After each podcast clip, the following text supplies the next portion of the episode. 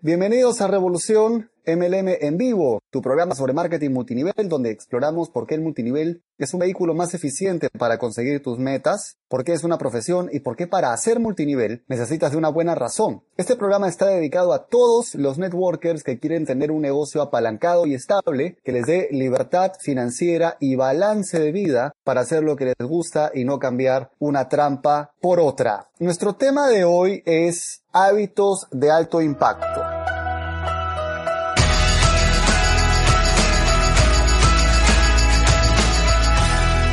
¿Qué tal? ¿Cómo estamos? ¿Cómo estamos? Aquí los saluda José Miguel Arbulú. Bienvenidos a nuestro episodio 17 de Revolución MLM en vivo. La semana pasada no tuvimos episodio porque estaba de viaje.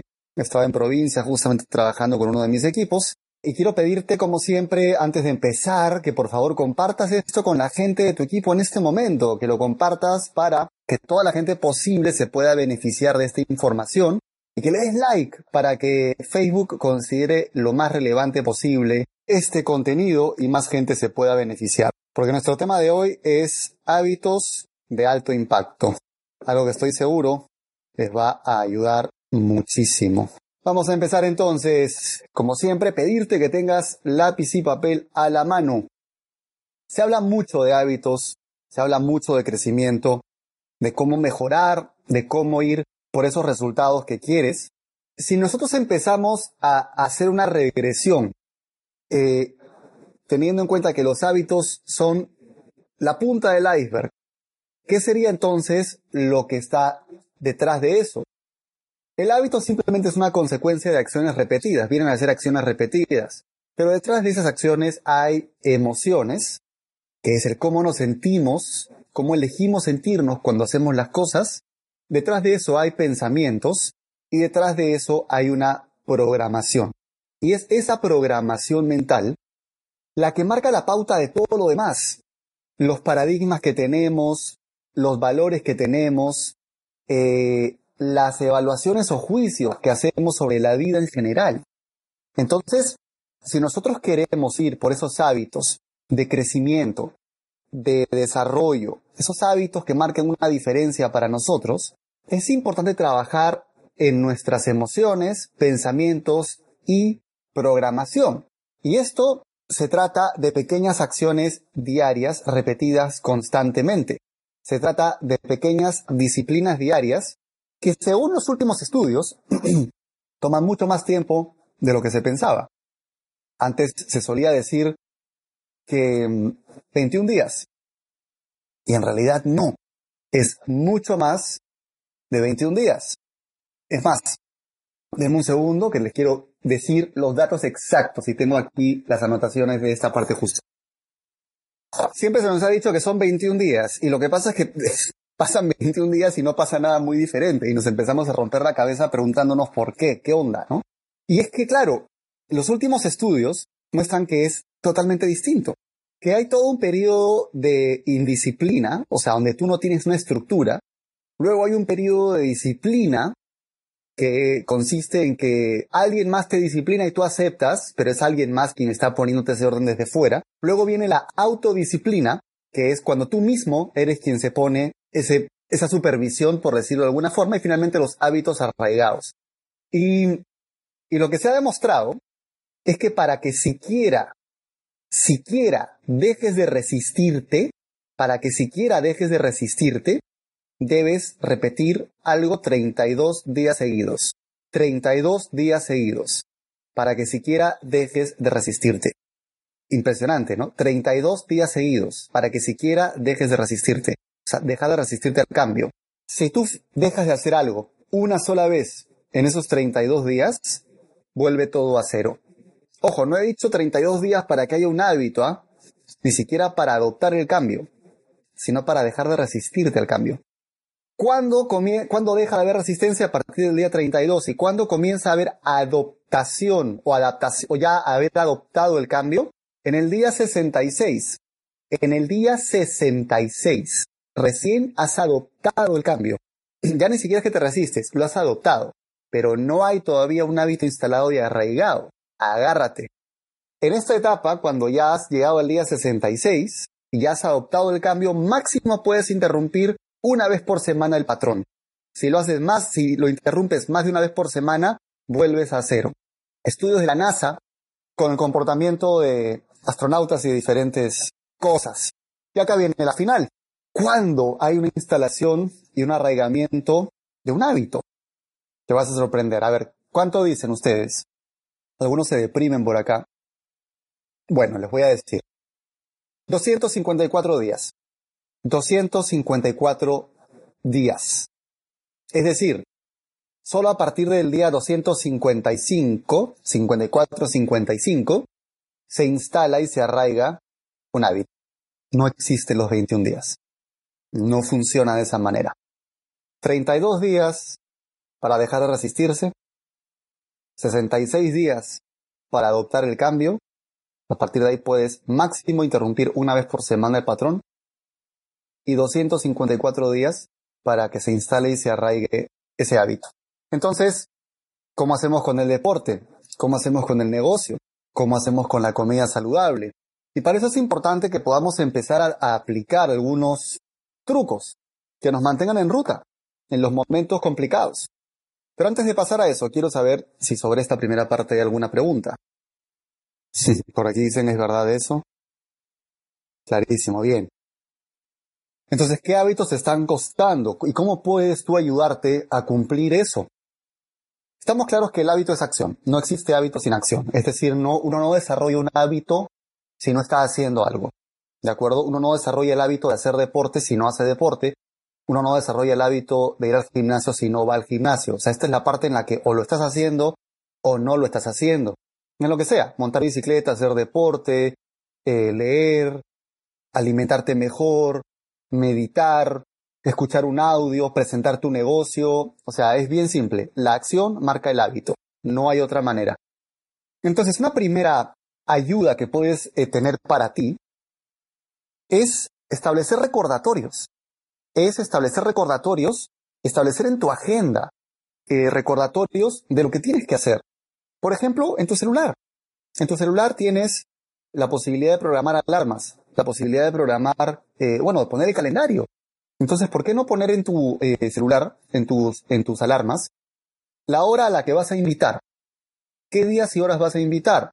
¿Qué días y horas vas a hacer seguimiento? ¿Qué días y horas vas a hacer deporte? ¿Qué días y horas vas a leer? Etcétera, etcétera. Esa es una primera forma en que te puedes ayudar de manera muy sencilla. Lo segundo es que ancles esa acción con disfrute. Es decir, plantearte que si te cumples lo que dijiste, te vas a premiar de alguna manera. Y si no, no te vas a premiar. Habíamos, eh, bueno, en, episodios anteriores había comentado que mm, lo que había, bueno, no, no, no, no sé si fue, si fue un episodio anterior, sí creo que sí, pero también lo grabé en un video en mi canal. Había comentado que había creado un archivo de Excel donde había puesto diferentes acciones diarias de diferentes áreas, ¿sí? Por ejemplo, hablamos de salud, área emocional, relaciones, finanzas, negocio, profesión, contribución, espiritualidad y disfrute. Repito, salud, emocional, relaciones, finanzas, negocio, profesión, contribución, espiritualidad y disfrute. Y en este archivo, lo que hice fue poner diferentes acciones relacionadas con cada uno de estos valores o cada uno de estos objetivos. Y simplemente si me cumplo eso, al final de la semana, me premio con algo que a mí me gusta. Por ejemplo, ir a ver una obra de teatro. Por ejemplo, ir al cine a ver una película que me interesa ver. Y si no lo cumplo, no me premio. De esa manera yo anclo la repetición de esas acciones productivas al disfrute. Ese es el segundo tip. El tercer tip es hacerlo en grupo. Hacerlo en grupo. Es decir, tener un círculo de gente que te estimule a ir por esos objetivos. Te pongo un ejemplo.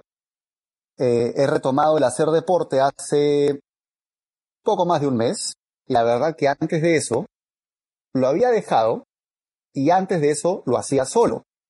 Lo que hacía en un principio era, ah, tengo una aplicación aquí que arma rutinas deportivas y yo solito iba haciéndolas disciplinadamente y lo hice durante varios meses disciplinadamente.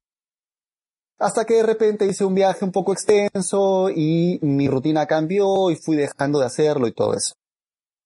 Entonces me di cuenta de que para realmente hacer esto bien necesitaba primero que nada rendir cuentas a alguien. Necesitaba no solo un recordatorio, sino de alguna manera presión social. Así que decidí juntarme con un personal trainer, junto además con tres amigos que también entrenan con él. Entonces, hay un refuerzo por todos lados, porque por un lado el entrenar lo anclo al disfrute de ver a mis amigos. Por otro lado, está hecho en grupo, entonces si no voy, hay papelón, porque soy, no viniste. Tercero, si no voy, pierdo dinero. ¿Sí? Este. Bueno, y, claro, y cuarto, tengo una persona que se está enfocando especialmente en lo que yo necesito. Entonces, claro, económicamente sería más barato quedarme en mi casa con mi aplicación. Pero hay un montón de cosas, o de valores, o de beneficios, o de refuerzos que dejaría de aprovechar si no estuviera en grupo.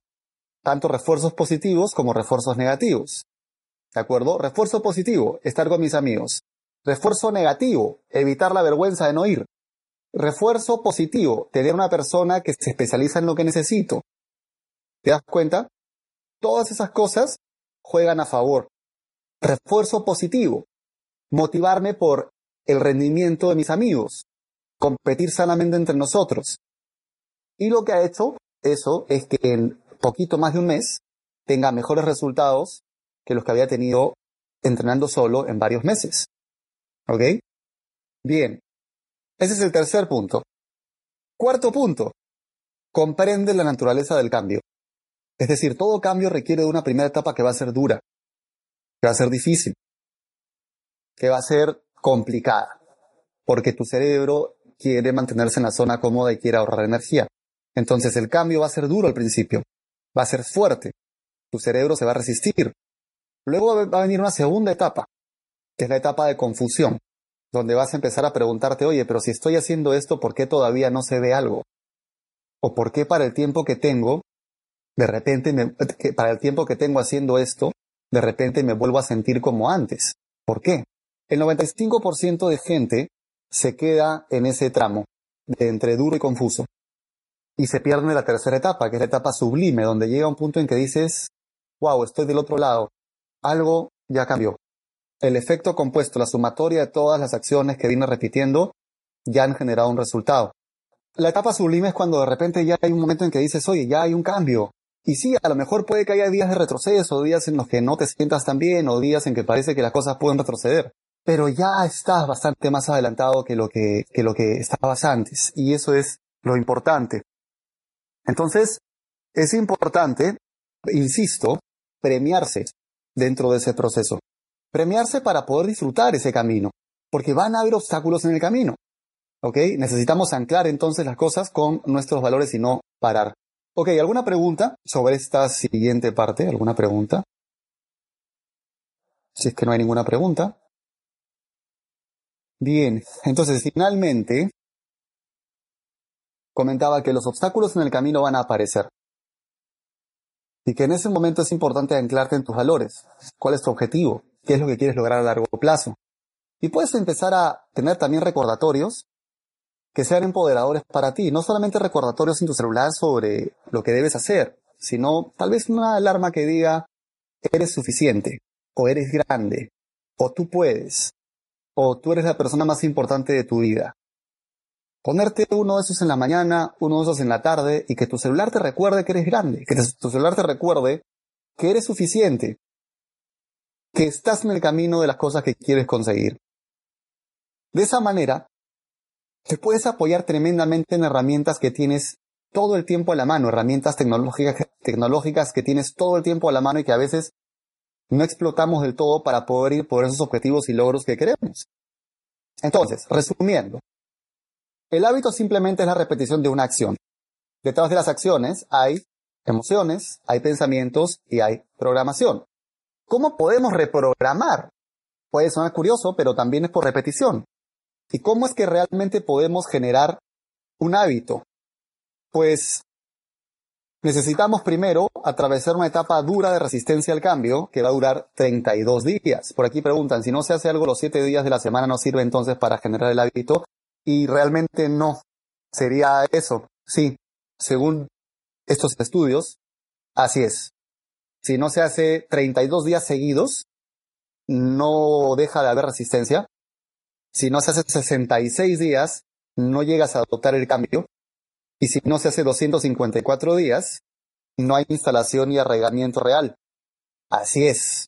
Y que podemos usar algunos trucos para poder em, estimular esa productividad. Por ejemplo, tener recordatorios de eso que queremos, tener em, alarmas en el celular que nos recuerdan eso que queremos conseguir. Segundo, anclarlo en el disfrute, es decir, premiarnos con algo que para nosotros sea importante. Tercero, hacerlo en grupo, de tal manera que te motives junto con la demás gente a crecer. Comprender la naturaleza del cambio, saber que va a haber una etapa dura, confusa y finalmente sublime. Pero hay una más, salir a correr. Salir a correr te va a ayudar porque vas a encontrarte en el momento de correr con un momento en el cual vas a querer parar. Y es en ese momento en que tu mente va a ser desafiada. Esa es una buena forma de poner en práctica el avanzar un poquito más después de que estás pasando, o justo en el momento en que estás pasando por ese instante en que dices, pero ¿para qué hago esto? ¿Por qué mejor no paro? Y sigo haciendo lo que venía haciendo. Y te voy a decir una más, que es aprende a encontrar puntos de no retorno. Es decir, ponte en una posición en la cual no haya marcha atrás y te obligues a hacer eso. Vas a hacer deporte, vete a un sitio del cual solo puedes regresar caminando, si lo quieres ver así. Entonces no te queda otra. Tienes que hacerlo. ¿Ok? Bien, amigos, ¿alguna pregunta?